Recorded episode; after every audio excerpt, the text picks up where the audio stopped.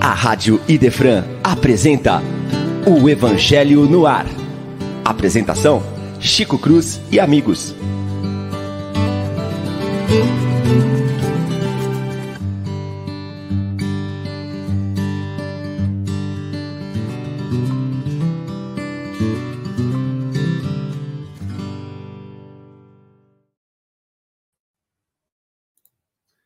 Dia, bom dia a todos. Um sábado iluminado e abençoado. É um prazer estar aqui mais uma vez com vocês, nossos rádio ouvintes, né? Hoje, mais uma vez, eu apresentando aqui, porque o Chico estava com um compromisso. Uh, o nosso Leon também. Nosso abraço ao Chico, ao Leon e à Lívia, que não vão poder estar presentes no dia de hoje, que eles todos estavam com compromisso, tá? Mas nós estamos aqui com a nossa equipe formada, né? Para um sábado abençoado para a gente falar do Evangelho. Bom dia, Paula, tudo bem? Bom dia, amigos. É uma alegria estar aqui, que nós tenhamos uma manhã é, de muita inspiração, porque a gente estava falando que esse capítulo é pura inspiração para o coração. Bom dia. Exatamente. Bom dia. E para completar o nosso, nossa, nossa turma hoje, nossa equipe, ele que já é de casa, né? Que já vem aqui sempre que a gente chama. Muito bom dia ao nosso irmão Carlos. Seja bem-vindo mais uma vez. Você já é de casa. Bom dia, meu amigo William Dias. Bom dia, Paula Prado. Bom dia aos ouvintes aqui do programa Evangelho no Ar da nossa Rádio Idefran, canal ligado no youtube.com.br Idefran Vídeos. Prazer muito grande e sempre que convocado, como já disse em outra oportunidade, é sempre um prazer muito grande estar aqui com vocês, compartilhando sobre o Evangelho, fazendo esse bate-papo gostoso e, claro, tentando compartilhar um pouquinho do que a gente sabe, mas, sobretudo, a gente aprender, né? Essa troca de experiência é muito rica, muito fantástica. Prazer muito grande estar aqui com vocês. Nós que agradecemos, é sempre um prazer ter você aqui, meu irmão. Bom dia para Ângela, para Ana, para Irene, para o Luiz. É um prazer ter vocês aqui, gente, viu? Muito bom dia, um sábado abençoado para todos nós. Então vamos, sem mais delongas, dar início aos nossos estudos, né? Continuando o capítulo 19 do Evangelho segundo o Espiritismo, a fé transporta montanhas. Hoje nós vamos na instrução dos espíritos, a fé, mãe da esperança e da caridade. Para ser proveitosa, a fé deve ser ativa, não pode entorpecer-se. Mãe de todas as virtudes que conduzem a Deus, cumpre velar atentamente pelo desenvolvimento dos filhos que gerou. A esperança e a caridade são uma consequência da fé. Essas três virtudes formam uma trindade inseparável. Não é a fé que faculta a esperança na realização das promessas do Senhor? Se não tiverdes fé, que esperareis? Não é a fé que dá o amor? Se não tendes fé, qual será o vosso reconhecimento e, portanto, o vosso amor? A fé, a fé divina inspiração de Deus, desperta todos os instintos nobres que conduzem o homem ao bem. É a base da regeneração. É preciso, portanto, que essa base seja forte e durável, porque, se a mais ligeira dúvida vier abalá-la, que será do edifício que sobre ela construirdes? Levantai, pois, esse edifício sobre alicerces inamovíveis. Que a vossa fé seja mais forte do que os sofismas e as zombarias dos incrédulos visto que a fé não afronta o ridículo dos homens. Não é fé, não é fé verdadeira. Essa é uma mensagem que nós estamos estudando, tá? É de José, espírito protetor, de 1862. Então, só para a gente começar a elucidar, é, nós estávamos falando aqui antes de começar o programa que essa instrução dos espíritos, a fé, é uma que assim, daria para a gente falar três encarnações, como nós estávamos conversando, e a Paulinha falou, e oito encarnações para a gente entender, começar a entender a vida na fé.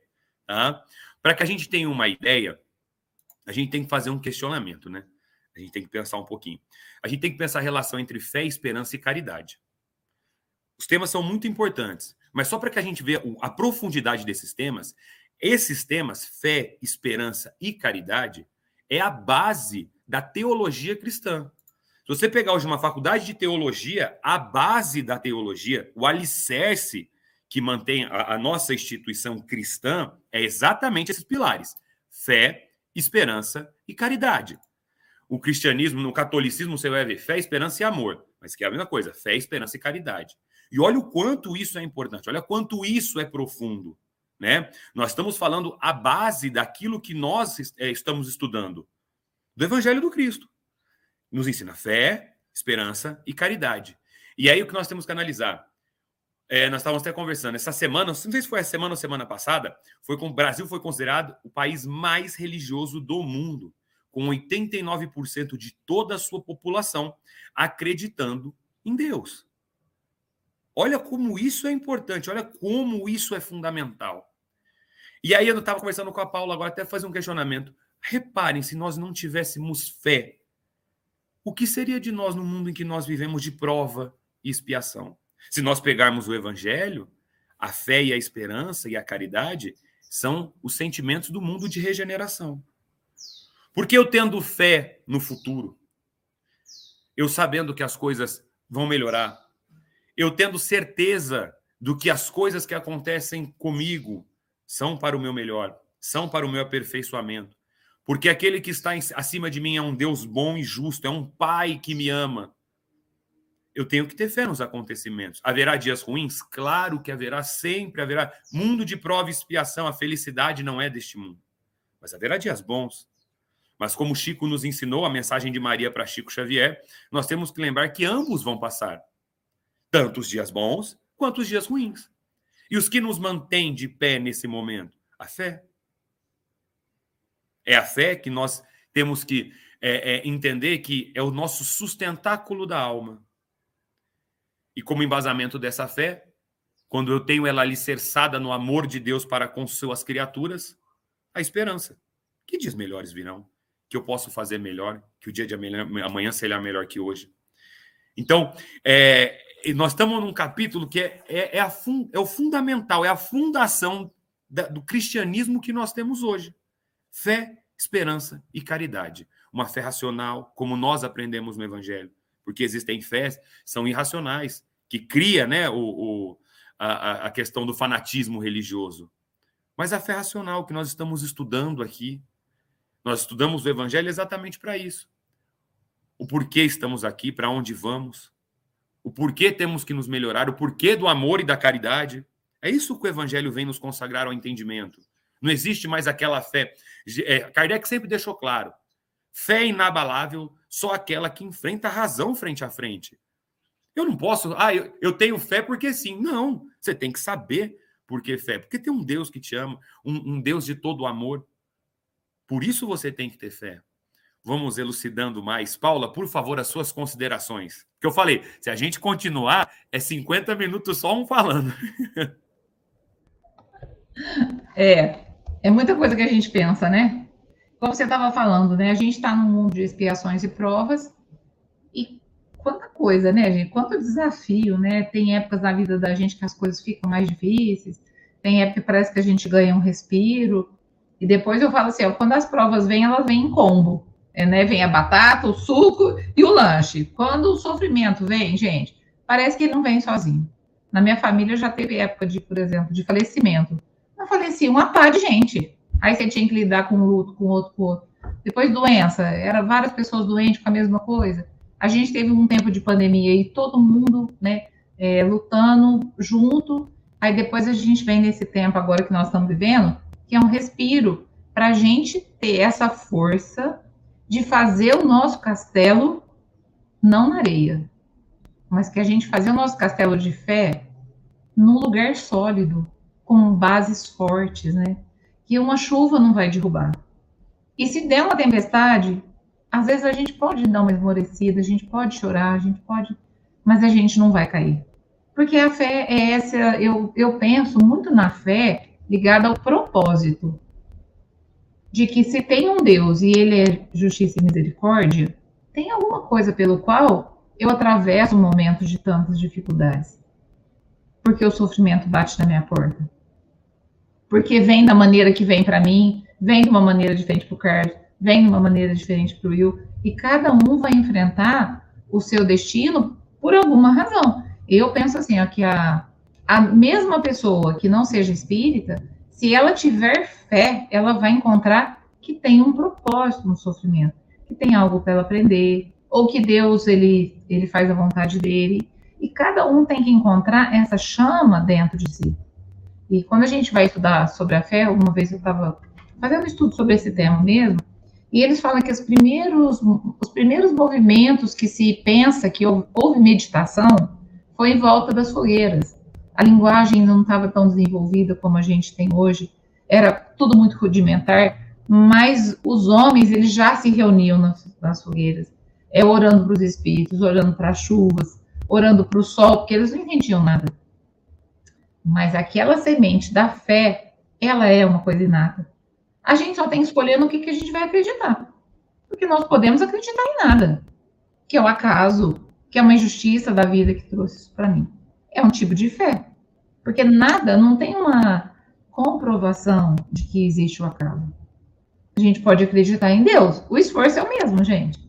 Só que uma vez que a gente acredita que, que a gente tem um pai amoroso, que nos corrige, que fala não para a gente, que colocou a justiça inscrita na nossa consciência, para que a gente haja de acordo com as lições que nós temos que aprender, então a gente pensa em propósito. A gente começa a pensar em outras coisas. É uma coisa que aconse... Nossa, aconchega tanto o coração da gente, por exemplo, quando a gente tem esperança, aí a gente já está com uma fé, já pensando, gente, eu não estou sozinho. Então vai dar tudo certo. Pode parecer errado, mas vai dar certo fala do bem, pensa no bem que vai terminar tudo bem, né? É, vive cada experiência, se entrega para as experiências, mas não fica só na dor, só naquilo que você não gosta. Procura olhar para aquilo que você pode aprender. Porque se eu aprendo dessa lição, eu vou poder usá-la amanhã. Por isso que eu não sei, eu acho que o Cortella usa numa palestra dele, mas eu sei que essa frase não é dele. Quando a gente fala de quem tem fé, tem esperança, a gente está falando é desse amanhã. Pode esperar, gente. O amanhã vai ser um amanhã. É a natureza. Ela, na natureza está escrita a palavra de Deus. Não vem aquele dia de tempestade, trovão, alagamento, depois o sol não brilha. É assim a nossa vida. Na natureza está escrito as leis de Deus. Que as coisas vão passar, que elas vão se modificar. E que nós, se nós formos resilientes, a gente vai superar e vai viver novos momentos. Aí o Cortella vai trazer para nós que a esperança de dias melhores não é esperança do verbo esperar, é esperança do verbo esperançar. Que quer dizer o quê? A esperança de esperar é não vai dar tudo certo, eu vou ficar aqui esperando. Eu vou ficar rezando, beleza. A esperança do verbo esperançar é esperar na ação. Quer dizer, aí a gente já está indo para a caridade. Então eu tenho uma fé, tenho um propósito, tenho um Deus amoroso, tem uma justiça que não está cometendo uma injustiça comigo, tem um propósito que eu estou passando.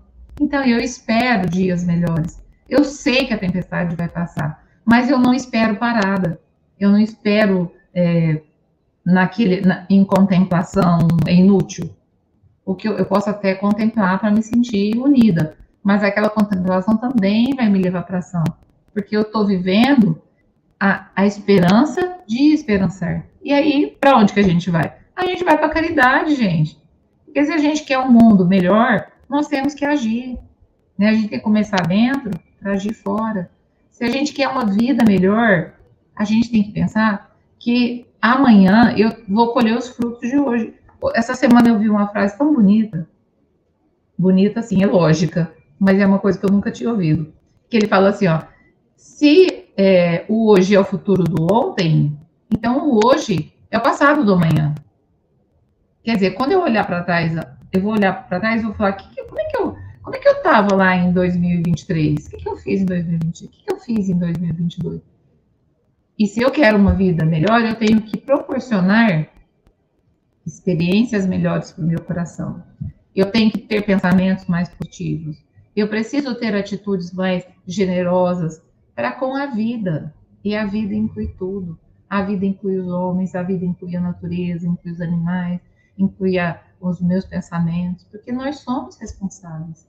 Então, essa fé de que tudo tem um propósito, que eu tenho uma missão, ela me dá uma esperança de que aconteça o que acontecer, tudo vai passar e as coisas vão melhorar. Só que eu vou trabalhar para melhorar, eu não vou ficar esperando. E aí a gente vai para a caridade. Caridade para consigo, caridade para com o próximo, caridade para com o mundo. Porque a nossa missão é esse desenvolvimento, né, gente? A nossa missão é o compromisso com a nossa evolução. Então, esse capítulo é maravilhoso. O Will falou tudo. são vários encarna... Entender é ler muito, mas viver é a construção. Eu tô com medo. Deus, eu te entrego. A gente vai fazendo a entrega, a entrega. Até que um dia o castelo tá pronto e a gente vai falar: nossa, Deus está cuidando de tudo. Eu não preciso me preocupar. Nós vamos chegar lá. Não é mesmo, meus amigos? Exatamente. E antes de passar para o Carlos, é interessante como a gente tem que fazer uma relação, né? Porque fé é, é, aquela convicção, é a crença relacionada ao homem, ao Deus Supremo, uma expectativa na salvação da sua alma ou do, do dia a dia. A esperança, vamos falar genericamente, né? É aquela tendência de um futuro possível, mas ele é incerto, mas vai melhorar, né? Eu acho interessante como uma vai levando a outra. A caridade é a virtude como a justiça. Ela vai regular sempre o procedimento que nós vamos à moral do homem, de indivíduo para indivíduo, como sociedade. Então, olha como uma coisa está ligada à outra. A fé, que eu tenho que acreditar, que eu sei. Porque lembra, a fé é inata do ser humano. Todos nós temos o germe, a semente do Criador dentro de nós. Né? Como eu sempre gosto de falar, DNA, Deus é nosso autor. Esperança, porque nós temos que ser racionais e saber o porquê estamos sofrendo e passamos por isso. Certo? E vai passar. Vai passar. E a caridade, porque essa é que vai fazer a interligação entre a nossa sociedade, entre o homem. O que é caridade? Amor. Carlos, por favor. É, esse tema, como já dito por vocês, é muito interessante, né? muito é, esclarecedor, ao mesmo tempo muito convidativo para as nossas reflexões. E claro que, assim, a, a, fé, quando encaixada no contexto da doutrina espírita, né, a gente não pode se esquecer daquela famosa frase que é a fé raciocinada, porque existem vários tipos de fé. Acredito por não acreditar, acredito porque todo mundo acredita, acredito porque eu acho, eu acho alguma coisa. E a doutrina espírita né, vem para nós, enquanto terceira revelação, explicar todos os detalhes dessa fé e desse, desse Deus supremo, né? Na, na pesquisa que foi referida pelo, pelo, pelo William aí, eu estava dando uma olhada aqui rápida na internet, né? É, desses é, 80, é, dos 89%, apenas 70 dizem seguir uma determinada religião. Quer dizer, os outros 19 acreditam porque vai aí no famoso é, coletivo aí, a coletividade acredita, eles vai também. E também foi apurado que 5% diz que não acreditam em Deus. Esses são os nossos irmãos ateus, né, que a gente tem que respeitar. 4% afirma que não sabem se acreditam se não acreditam, né? Deixem aberto, que são os agnósticos, e 2% não quiseram responder a, a, essa pesquisa, esse estudo que foi feito. De qualquer forma, né, uma parte que me chamou muita atenção nesse texto específico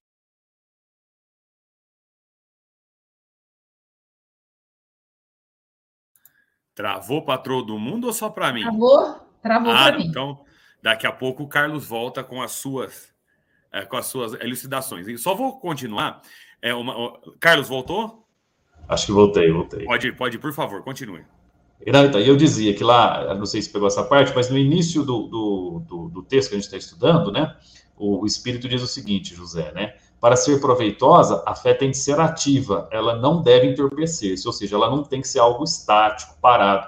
E essa atividade, esse, vamos dizer, esse movimento da fé, é justamente o que a doutrina espírita traz para nós quando ela explica dessa questão da fé raciocinada. E aí, claro, tem, você pode abrir o livro dos Espíritos lá, o início, as primeiras questões, é justamente sobre Deus, sobre essa questão da fé, explicando o que, que é, no nosso conceito espírito, o que é Deus, o que não é, o que pode ser, e principalmente que nós ainda estamos num estágio de não compreender a divindade na sua magnitude, na sua em toda a sua grandeza, porque isso não é permitido. Primeiro que não existe nem palavra, não existe nem sentimento para a gente poder sentir Deus, mas que existe um algo supremo que coordena todas as leis naturais, isso é evidente. A partir do momento que eu começo a ficar fora dessas leis naturais, que eu começo a negar essas leis naturais, está me faltando a fé.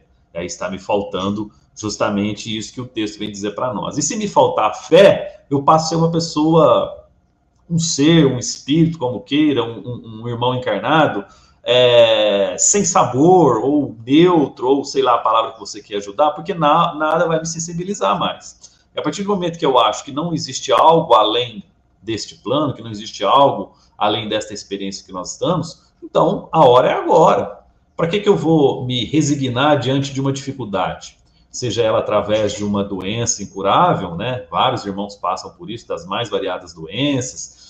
A partir do momento que eu perco um filho, né? Porque na lei vamos dizer assim, na lei natural, né? Os que chegam primeiro vão embora primeiro, mas os que chegaram depois, os filhos que chegaram depois dos pais, que partem antes dos pais, é isso é um, é um sofrimento muito grande para os pais. Como é que os pais vão ter a compreensão, a resignação ou a esperança de que existe algo além se ele não cultivar a sua própria fé? E principalmente que a nossa fé ela só se desdobra, ou pelo menos ela só se concretiza a partir do momento que eu ajo. Aí é o que traz o início do texto de José se ela for uma fé ativa. E como é que se faz uma fé ativa para a doutrina espírita? É enxugando as lágrimas do outro.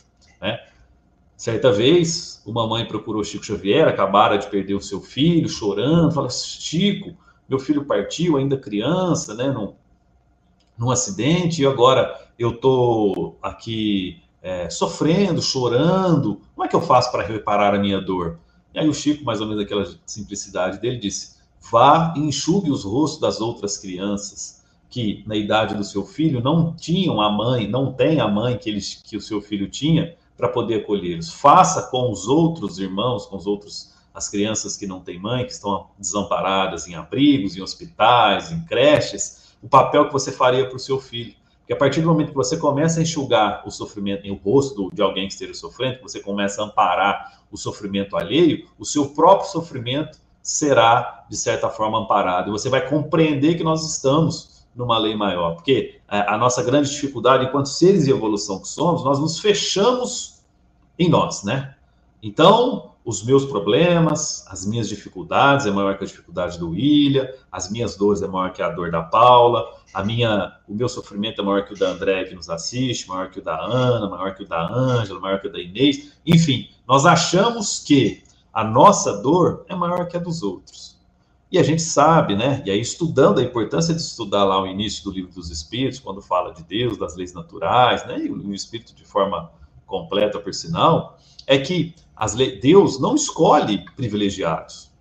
Se porventura você acha. Travou de novo. Voltou, calma que ele está voltando. Calma. Olha lá. Ah, calma. É, agora travou. Oh, deixa eu falar. Carlos, agora você voltou. Voltou? Voltou. Voltou, mas quer falar, Paula? Pode falar, tá travando Não, aqui. pode completar. Pode completar, eu, pode eu completar. peço desculpa, mas é questão de internet, né? Porque eu não estou mexendo em nada mesmo, é a nossa conexão.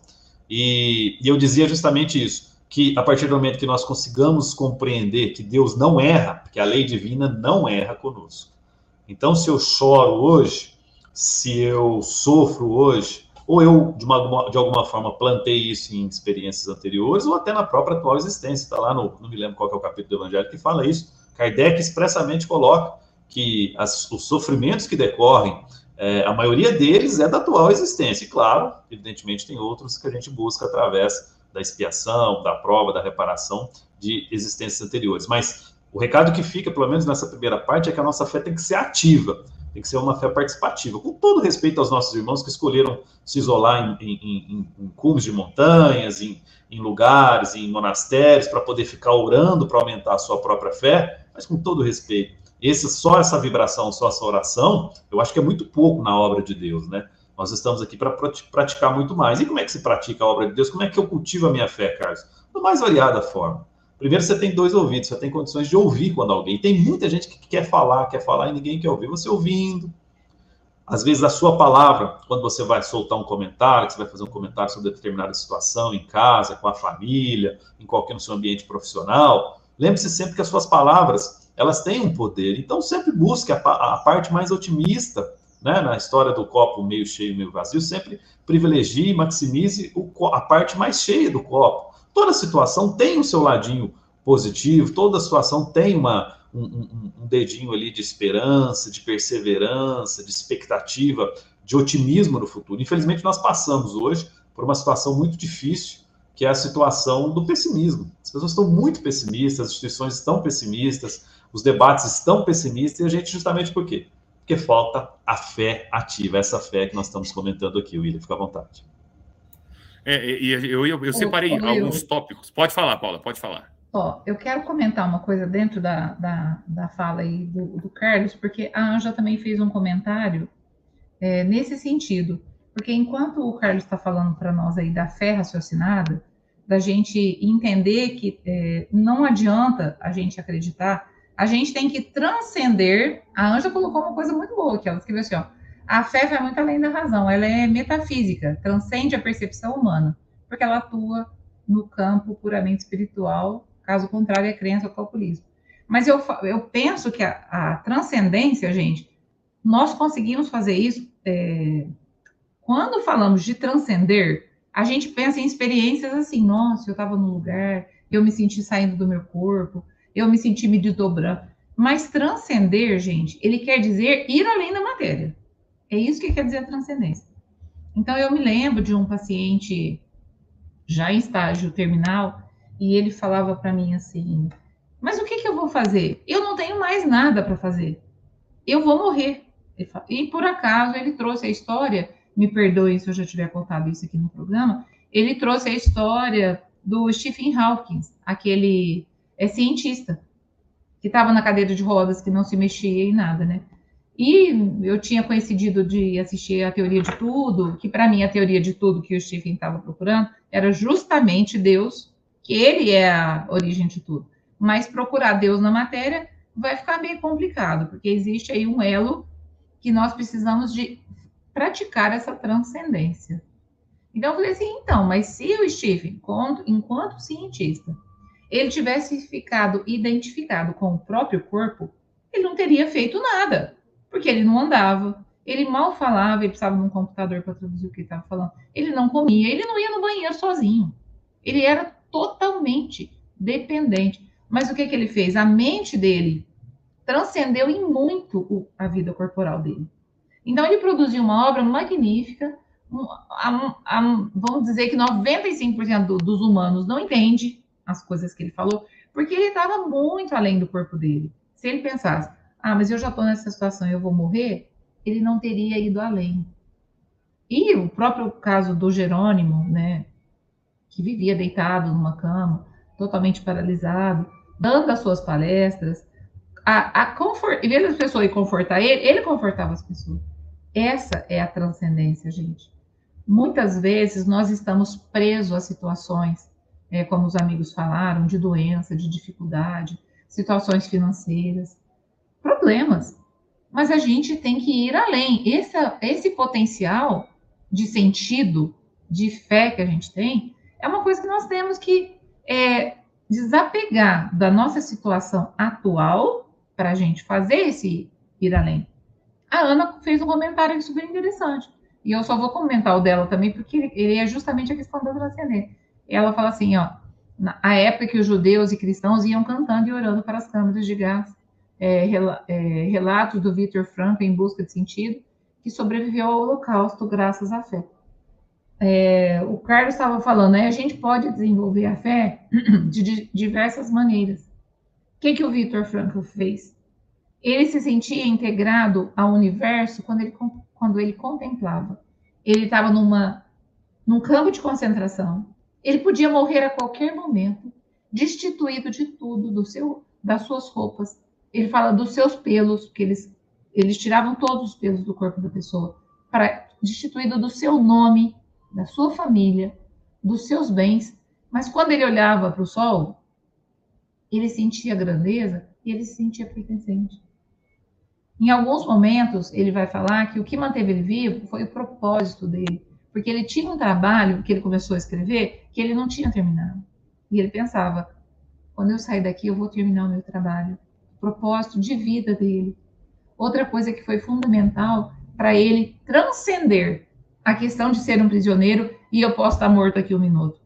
Todos nós podemos estar mortos aqui um minuto. O que, que ele transcendia? Ele, através do amor, eu tenho alguém que eu amo. Ele nem sabia se a pessoa estava viva ou não, porque a família dele foi toda separada, né? Ele ficou sozinho.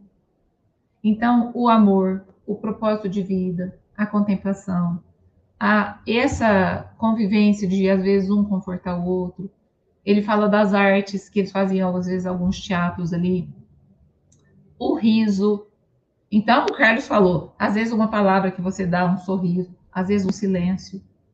Transcender, gente, é a gente sair daquele momento que a gente, por mais difícil que esteja, para falar assim, eu, eu ainda que eu esteja chorando, eu posso enxugar uma lágrima. Ainda que eu esteja sofrendo, eu posso fazer uma oração.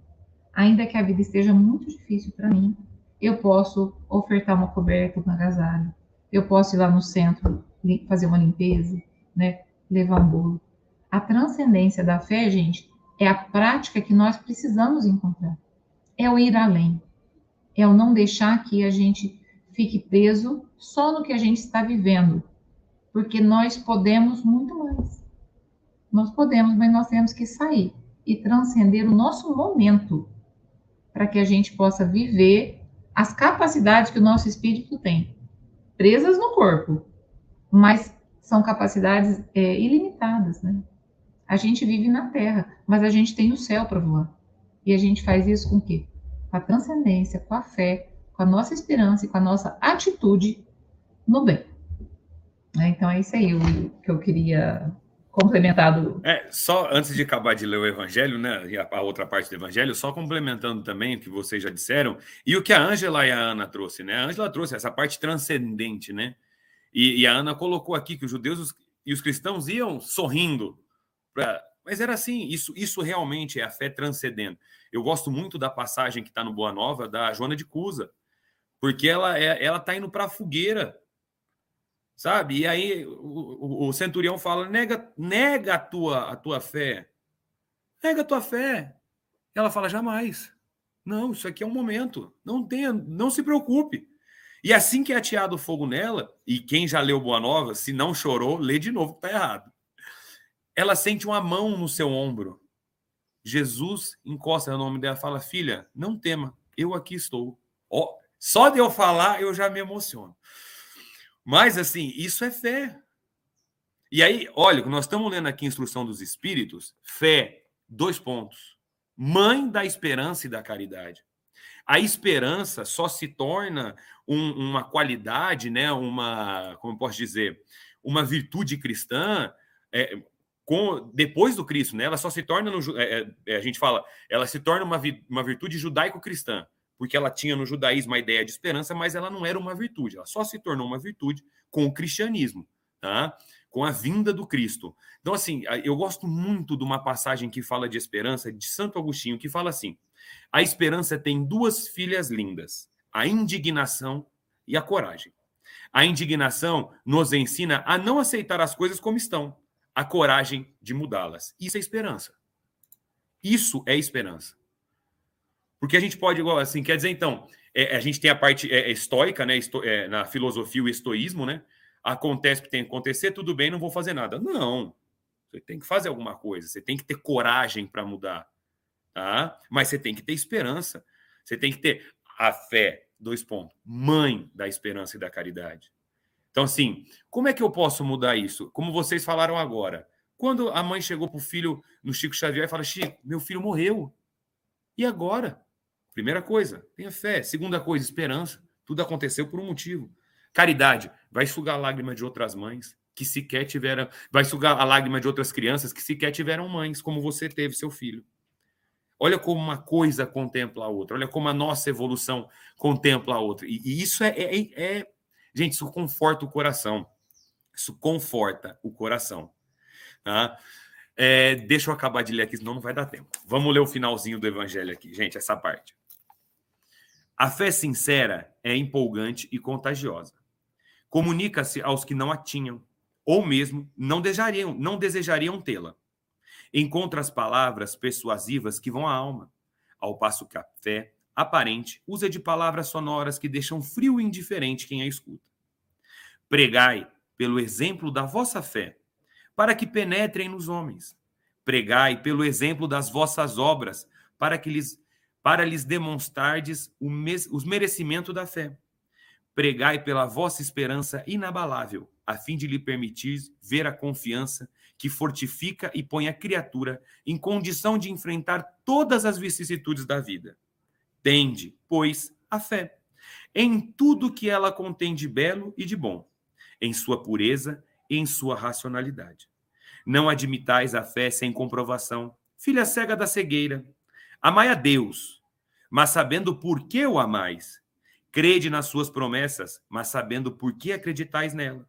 segue os nossos conselhos, mas compenetrados do fim que vos apontamos e dos meios que vos trazemos para atingirdes. Crede e esperai sem desfalecimentos. Os milagres são obras da fé. José, Espírito Protetor, Bordel, 1862. Olha que profundo. Olha que profundo. E aí eu peguei algumas partes que estão no Evangelho que falam sobre fé. Tá? Alguns tópicos que alguns já foram estudados, outros não. A fé que transporta a montanha, a tua fé te curou, o poder da fé, a fé religiosa, a fé e a caridade, dentre outras. Olha o quanto que isso é, é, é importante para nós, o quanto que a fé, por isso que é o alicerce, é o sustentáculo do nosso cristianismo, do que nós entendemos. Tá? Então, assim, quando nós paramos para refletir um, um minuto que seja, por que estamos aqui? Uma fé raciocinada, uma fé lógica, razão. Porque nós erramos no passado. Então nós temos que repor as, essas dívidas. Não o pai nos punindo. Deus não castiga ninguém. Nós, nós que nem amamos o, uma vigésima parte do que Deus nos ama, nós não temos coragem de castigar nossos filhos. Você acha que Deus vai fazer isso com nós? Jamais. Deus é todo o amor do universo. Então ele não vai fazer isso conosco.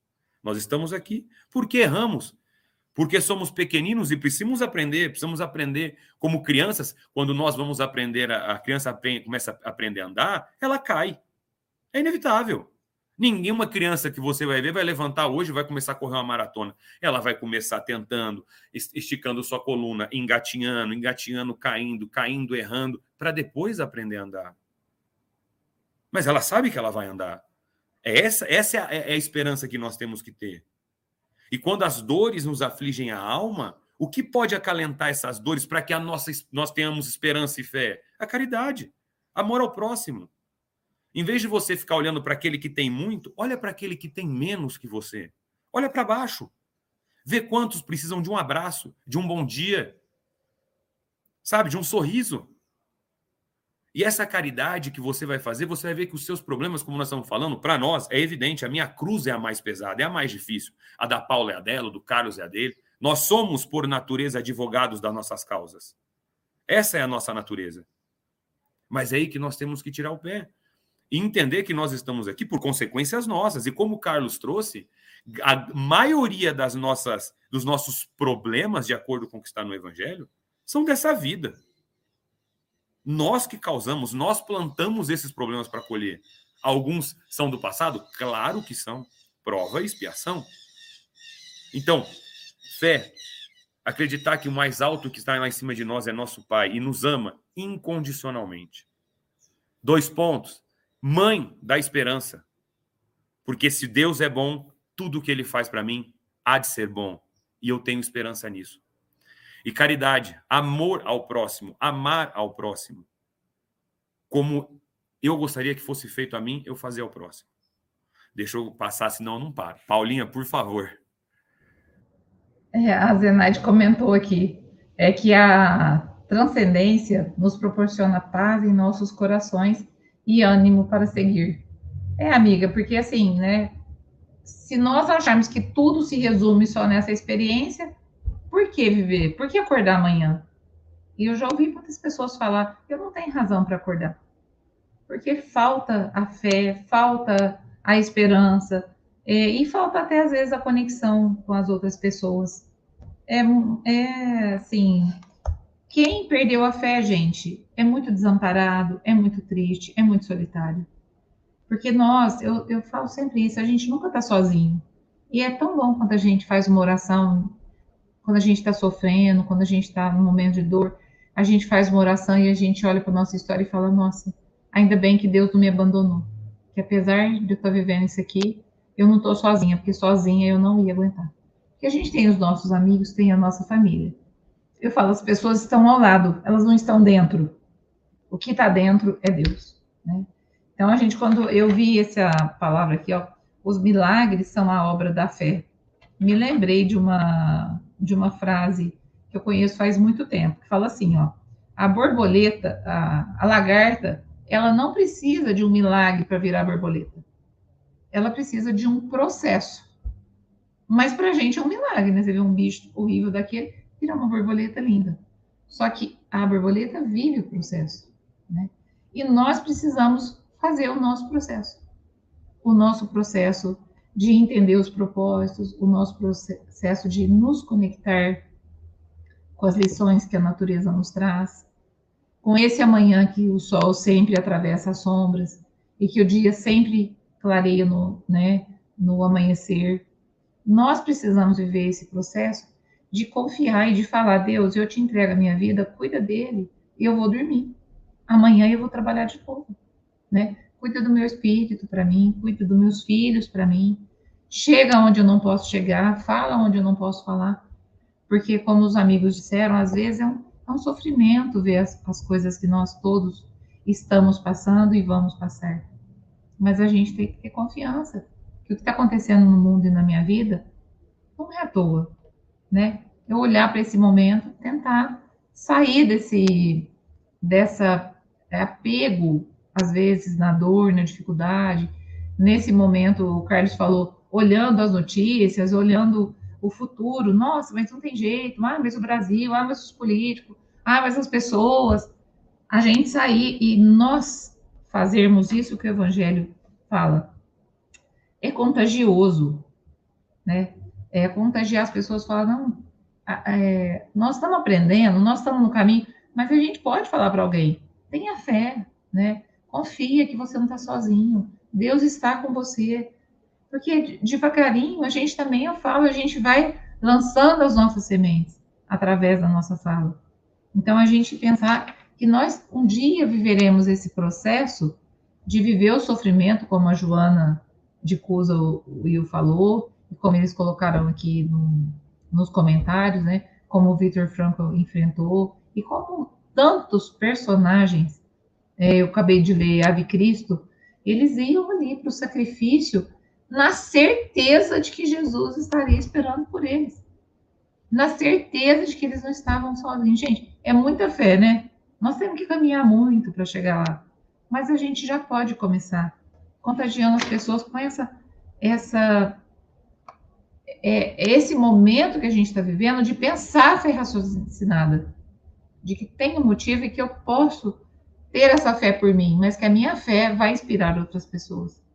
Se eu conseguir passar o que eu preciso passar, sem desespero e sem revolta, né? Ou aquela passagem do Chico que fala que está no avião e o avião começa a passar por uma turbulência, a gente ri muito, né, dele falando.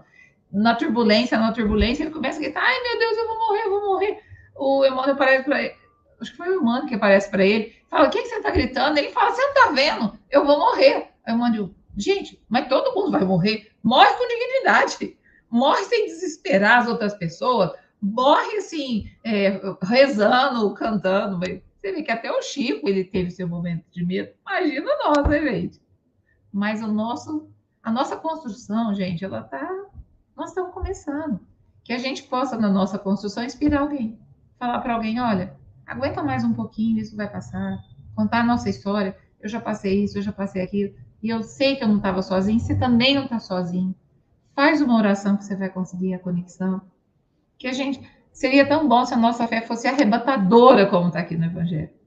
Mas ela pode começar contagiando uma pessoa ou outra, né? A gente pode ensinar os nossos exemplos, a fé em casa, para os nossos filhos, fazendo o culto com, com responsabilidade, com compromisso, com amor, levando para o centro com compromisso, com amor. Isso também é construção de fé. É a nossa atitude perante o que a gente acredita. Né? Que é o que a gente faça essa, essa construção aí, né? Que a gente transcenda, consiga fazer essa transcendência desses momentos de dúvida e vá construindo a certeza no nosso coração, né? É isso aí, meninos. Carlos, por favor. É, essa questão de fé, assim, é, é, um papo meio que, eu não sei se muito lógico, muito batido, ou muito até cansativo, porque é algo relativamente simples, mas ao mesmo tempo ele se torna complexo em razão da nossa postura frente a essa questão, né? Porque a gente fala, pô, mas tudo que vocês estão falando a gente já sabe e tal, então, mas é justamente por isso, é algo tão, tão, tão lógico, tão, tão evidente que a gente acaba se ausentando, né? E a gente começa a buscar questões, é, situações práticas, a gente poder entender. E aí, aquela frase, tem uma frase que corre muito em rede social aí de vez em quando,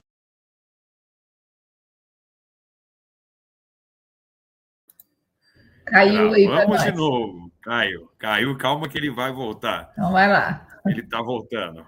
Vamos, vamos continuar aqui. É, antes. Aí, voltou. Antes de eu colocar, ele vai voltar. Eu sei que ele vai. Vai lá, Carlos. Interessante que eu só caio quando eu estou falando. Quando eu estou assistindo, eu não caio, pô. Os espíritos da, da internet não, não estão me acompanhando nesse momento. Mas, ó, eu dizia que a gente tem que buscar questões práticas, situações práticas, frases práticas, e tem uma frase que corre na internet com muita. É, de forma muito corriqueira, que fala que é o seguinte: fé é assim, primeiro você coloca o pé, depois Deus coloca o chão. E é justamente isso: é você fazer a sua parte, independente do que você acha que pode acontecer, que as coisas vão se encaixar de acordo com a lei natural, de acordo com a lei de Deus. Porque às vezes a gente fala o seguinte, né? O Rossandro Klinge, né? A gente está contando muitas histórias aqui dos nossos irmãos conhecidos do Espiritismo. O Rossandro Klinge diz, né? A área da Paula e Psicologia, certa vez estava no consultório e atendeu um cliente que falava: Rossandro, eu tive uma conversa séria com Deus. Aí o Rossandro, é, como é que foi essa conversa? Não, porque eu disse a ele, eu dei o prazo, o próximo concurso que eu prestar, Deus vai ter que me ajudar, eu vou ter que passar. Se eu não passar é porque Deus não existe, porque ele não me ouve, enfim, Deus para mim não vai se resumir a nada se eu não passar no concurso. E aí o Rossandro desenvolveu o tema, obviamente, na palestra, dizendo que é o seguinte, meu amigo, se você achar, se jogar a sua responsabilidade da sua parte nas costas de Deus, seja numa aprovação de uma prova, seja num, num sucesso financeiro de um negócio que você trabalha, seja na sua profissão, seja em relação ao, ao, ao, aos, a, uma constituição de um, de um núcleo familiar, se você falar, não, se deu errado, a culpa não é minha, a culpa é de Deus, é, você está colocando, evidentemente, se considerando um privilegiado de Deus. Porque imagina o seguinte: de acordo com a lei natural, de acordo com a lei criada por Deus, é justo quem não estudou passar numa prova? É justo quem não acorda cedo e vai trabalhar, seja que atividade profissional for, ter um sucesso naquela atividade? É justo uma pessoa que não respeita o outro dentro do ambiente materno, do ambiente familiar? É justo que ele tenha uma constituição de uma família, de um núcleo familiar bem constituído? Não é. Isso não é justo. É por isso que a lei de Deus ela não dá ela não dá erro, ela não dá saltos, ela não erra. E aí a gente às vezes coloca o, nosso quinhão que nos corresponde na, na, responsabilidade do todo, a gente acaba jogando em Deus, e quando isso não acontece, o que a gente fala? Ah, Deus não existe porque ele não me ouviu, porque ele não foi. Ah, eu quero um exemplo, um exemplo clássico, eu quero ficar magro, eu quero perder 10 quilos, e aí Deus vai me ajudar. E aí, obviamente, você não corta o refrigerante, você não corta os doces, você não corta as balas, você não corta o açúcar, e aí você fala: ah, Deus não existe, ele não me ajudou no meu propósito. Esse é, evidentemente, um dos grandes erros nossos de interpretação em relação à lei de Deus. A própria questão que a gente fala, ah, os milagres, os milagres, mas existe uma explicação lógica para aquilo que acontece, né? Como a Paula disse agora há pouco, a questão da, da, borboleta, né, da, da lagarta, um ser que você olha no primeiro momento, que você despreza, é feio, depois, de acordo com o processo, né, todo o processo é, é, de natureza ali, de biológico, né, enfim, de ecossistema que acontece, ele passa a ser de uma lagarta, se torna numa bela borboleta. E a gente, às vezes, vê isso e não entende, fala, não, isso aí é a mão de Deus. Não, existe uma lei natural atrás disso que faz as coisas acontecerem. E é para isso que a gente tem que estudar cada vez mais os livros religiosos, as doutrinas religiosas, para a gente refletir, porque a, a, fé da gente, às vezes, ela é igual o banho, né? Você tem que tomar todos os dias, ela tem um prazo de validade. Banho você tem que tomar todos os dias, senão ele vence. A fé também, se você não trabalhar, se você não, não, não, não se inspirar, se você não buscar, se você não refletir, se você não se provocar em relação a isso, ela também vai vencer, e aí as coisas vão começar a acontecer, não do jeito que você quer, às vezes do jeito que você quer, e aí você começa a questionar Deus na sua, na nossa pequenez, achando que, que Deus está é, virando as costas, que Deus não existe, Deus, enfim, que Deus é imperfeito. E para finalizar da minha parte, aqui nesse primeiro, no, no, no penúltimo parágrafo do texto, né, coloca aqui: a fé sincera é empolgante e contagiosa. E é isso mesmo, gente. A fé sincera, essa fé que gente, essa fé que, que, que nasce, que brota no nosso próprio coração, que nós acreditamos, ela contagia. Porque é muito bom você estar próximo de pessoas otimistas, pessoas que estão com projetos, pessoas que pensam além, né? Como é gostoso você sentar com alguém e, e às vezes é, alguém me contou essa história que estava ao lado do Salvador Gentilhas, que faz é, tradução do Evangelho segundo o Espiritismo. Salvador Gentilha, ele já estava lá com 70, 80 anos de idade, e foram visitar ele, tomar um café, passar uma tarde, fazer um bate-papo. E ele já com essa idade, né, material, com essa idade carnal, falou: olha que o meu projeto, foi lá, buscou uma maquete um projeto, colocou na mesa que eu quero fazer assim, que eu quero fazer assado, isso aqui vai demorar de 15 a 20 anos para ficar pronto. Ele já estava com 80 e tantos anos, mas ele já estava, ele não estava estacionado estava pensando além, ele queria crescer, ele queria aumentar ali o ambiente do, da, da, casa espírita que eles frequentavam, ele já pensava, pensava além. Então, é isso. E aí, a partir daí, uma pessoa com 80 e tantos anos que pensa dessa forma, contagia as outras de 50, 30, 40 que está do lado dela, e todos pensam. E aí, essa, essa multiplicação de bons fluidos, de bons sentimentos, de bom otimismo, vai contagiando a todos, né? Ao passo que o inverso também é verdadeiro. Quando você senta de lado uma pessoa, pensa, ah, eu estou tão cansado, não, não aguento mais, está tudo errado, que não sei o que tem. Você acaba saindo da conversa e fala, nossa, minha vida é, é, é tudo ruim mesmo, né? Dá vontade de jogar, enfim, dá vontade de você encerrar imediatamente a sua encarnação na vã ilusão de que, eh, de que você está perdendo seu tempo aqui. Não, ao contrário. Todos os nossos dias, todas as nossas experiências são oportunidades que Deus nos concede, evidentemente. A prática da fé verdadeira, da fé ativa, é um componente para que nós saiamos dessa atual experiência carnal melhor do que quando aqui chegamos. William, fica à vontade. É, já estamos quase no horário, né? Mas vamos, vamos analisar a ideia, que eu acho que, gente, que eu falei, nós estávamos conversando, nem em três encarnações a gente consegue entender, e nem em oito nós vamos conseguir aplicar tudo. Mas é, estamos aqui para estudar, para nos evoluir. O nosso irmão Luiz colocou lá: os cátaros são muito bom exemplo da fé e transcendência. São, os cátaros é, é um movimento né, é, religioso do século, se não me falha a memória, 12, 13 ou 11, 12, alguma coisa assim, na Europa, que eles também, realmente, eles, transcend, eles transcendiam a ideia de ser bom. Né? Eles realmente acreditavam num Deus bom e que até na época a igreja estava fazendo algumas coisas amorais. Então, realmente, eles são, para quem já leu, eles realmente são um exemplo de fé e transcendência muito forte, tá?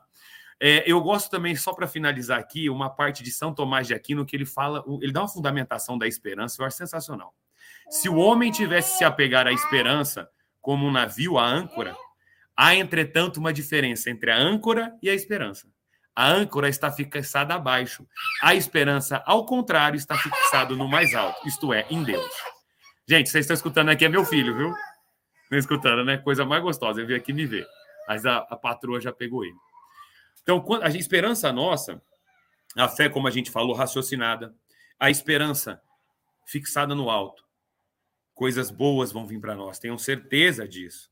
E quando a gente fala assim, né? Há dias difíceis, claro, eu gosto muito de uma passagem do. Alguém já lembra do Snoopy? Todo mundo assiste. Na minha época tinha um Snoopy. E uma, muito chateado, lá o Charlie Brown, lá na casinha, lá chateado. E ele para numa reflexão filosófica profunda. E ele fala assim: Um dia nós vamos morrer. O Snoopy vira para ele: Sim. E todos os outros nós vamos viver. Só um dia você vai morrer, mas todos os outros você vai viver. Então, fé e esperança. Porque apenas um dia vai morrer, vai, mas todos os outros você vai viver. E aí o que você vai fazer dentro dessa sua vida é o que importa. O que não é, eu sempre falo, não é muito importante o dia da sua chegada, é importante para os seus pais. É um dia ímpar na vida dos seus pais. O dia da sua saída que, que você tenha, é, é, como o Chico uma vez fala, eu não lembro quem é o filósofo que fala isso, mas é muito interessante. Quando você nasceu, você estava chorando e nove estavam sorrindo. Que você tem uma vida tão bela e plena que quando você sair dela, quando você sair dela, você esteja sorrindo e nove esteja chorando, para que você deixe saudade para que você faça as coisas. E é, isso é importante da caridade. E para finalizar, antes de passar as considerações finais, eu vou ler uma parte da, da Epístola de São Paulo, que fala assim: Agora, pois, permanecem a fé e a esperança e a caridade. Estas três, mas a maior destas é a caridade. Então, que às vezes nós vamos ter fé, esperança, mas que a nossa caridade seja o ato para que nós, que fale por nós, que a nossa caridade seja a nossa advogada pela nossa alma. Paula, suas considerações finais para que a gente possa finalizar. Ah, você foi lembrar de um personagem de história? Eu lembrei de outro. Eu lembrei de uma passagem do Simpson, que ele fala assim: é, Deus, todo dia eu te peço para aumentar meu dinheiro e diminuir minha barriga. Por que, que você faz sempre o contrário? Aumenta minha barriga e diminui o dinheiro. O que os amigos tá falando, falaram aqui no final do programa é assim: a, a, fé não é terceirizar o nosso problema, não. Não é falar, Deus, toma, eu estou te entregando que eu não vou fazer nada. Não, gente, é responsabilidade nossa, é esperançar, né? É a gente lembrar que todos os dias a gente tem uma oportunidade. Pode estar bem, pode estar mal, pode estar chovendo, pode estar tempestade. Todos os dias a gente tem uma oportunidade de produzir algum fruto da nossa fé, de deixar alguma coisa para as pessoas que a gente possa usar, né, esse dia, essas 24 horas que nos são dadas todos os dias, para produzir fé, para produzir esperança, ser uma pessoa positiva, otimista, como os meninos estavam, falando, né? Eu separei um versinho aqui no final que eu gosto de deixar, né? Que é da Maria Dolores, que ela fala assim: Coração, assim você também, depois da estrada de prova, eis que a vida se renova, na esperança a ressurgir. A bênção do amor renasce, a alegria se proclama. É Deus que te busca e te chama para um novo e belo porvir. Então vamos aceitar o convite do Pai e vamos lá que Ele está nos esperando por cada um de nós. Uma boa semana. Muito obrigada a todos que estiveram conosco e aos amigos aqui do programa. Que assim seja e seja sempre assim. Carlos, suas considerações finais. Primeiro, agradecer a oportunidade mais uma vez de estar aqui com vocês. Foi prazeroso demais, muito gostoso, né? Até a nossa amiga brincou aqui, a Aline Moraes. Ó, gente, esse programa tem que ser maior, ele tem que transcender também. Eu também acho, ele tem que transcender também. Obrigado, Aline, pelo todo carinho e todo o pessoal que nos assiste aqui, que tá, mandou sua, as suas, é, suas mensagens, as suas, é, seus abraços, enfim, obrigado pelo carinho com a gente, né? E eu fico, né, com com um personagem que é muito pouco mencionado, eu acho, até no, na história do cristianismo, mas que foi tão importante quanto Paulo, que é Estevão, né? Estevão também foi questionado e ele manteve do início ao fim a sua fé no cristianismo, a fé em Jesus. Sabia que Jesus trazia para nós a segunda revelação. E quando foi instigado a, a, a, a, negar, quando foi instigado a mudar, quando foi instigado a refutar Jesus, ao contrário, ele manteve e como pena, todos nós sabemos que ele foi morto a pedradas, acabou sendo apedrejado, mas todos os seus discursos, toda a sua postura sempre era de que haveria uma nova oportunidade, que haveria algo além daquilo que Jesus representava é, essa, essa, essa segunda revelação. E depois nós recebemos com o Espiritismo a nossa terceira revelação, que vem para nós esclarecer de uma forma mais clara, de uma forma mais detalhada, todos esses princípios plantados por Jesus, trazidos por Jesus no cristianismo, desenvolvido por Jesus, e um deles, evidentemente, é a fé. Que tenhamos fé, a fé verdadeira, a fé raciocinada, para a gente prosseguir em nossa jornada, para que um dia estejamos mais próximos de Deus, né, metaforicamente falando, para que nós sejamos espíritos mais perfeitos que nós somos hoje. Nosso muito obrigado, obrigado pela oportunidade, William, Paula, todo o pessoal do do programa. Até a próxima, se Deus quiser. Obrigado, pessoal. Valeu, Carlos. Mais uma vez, você é de casa, tá? Tá em casa aqui. Muito obrigado pelo programa. Gente, obrigado a todos que participam. Que a gente também, para nós, também tinha que transcender. Falar do Evangelho é muito bom. Nós somos o que mais aprendemos. Eu tenho certeza que hoje foi o Carlos, a Paula e eu. Vocês tenham certeza disso. Nós somos o que mais aprendemos hoje. Então, que Jesus nos abençoe, que a gente possa refletir nessa lição da fé, da esperança e da caridade, que são os alicerces do cristianismo que nós, hoje, do Evangelho do Cristo. Então, gente, um bom sábado a todos. Fé, esperança e amor para todos nós, gente. Um bom sábado. Fiquem com Deus. Que Jesus nos abençoe. Até semana que vem, gente. Tchau, tchau.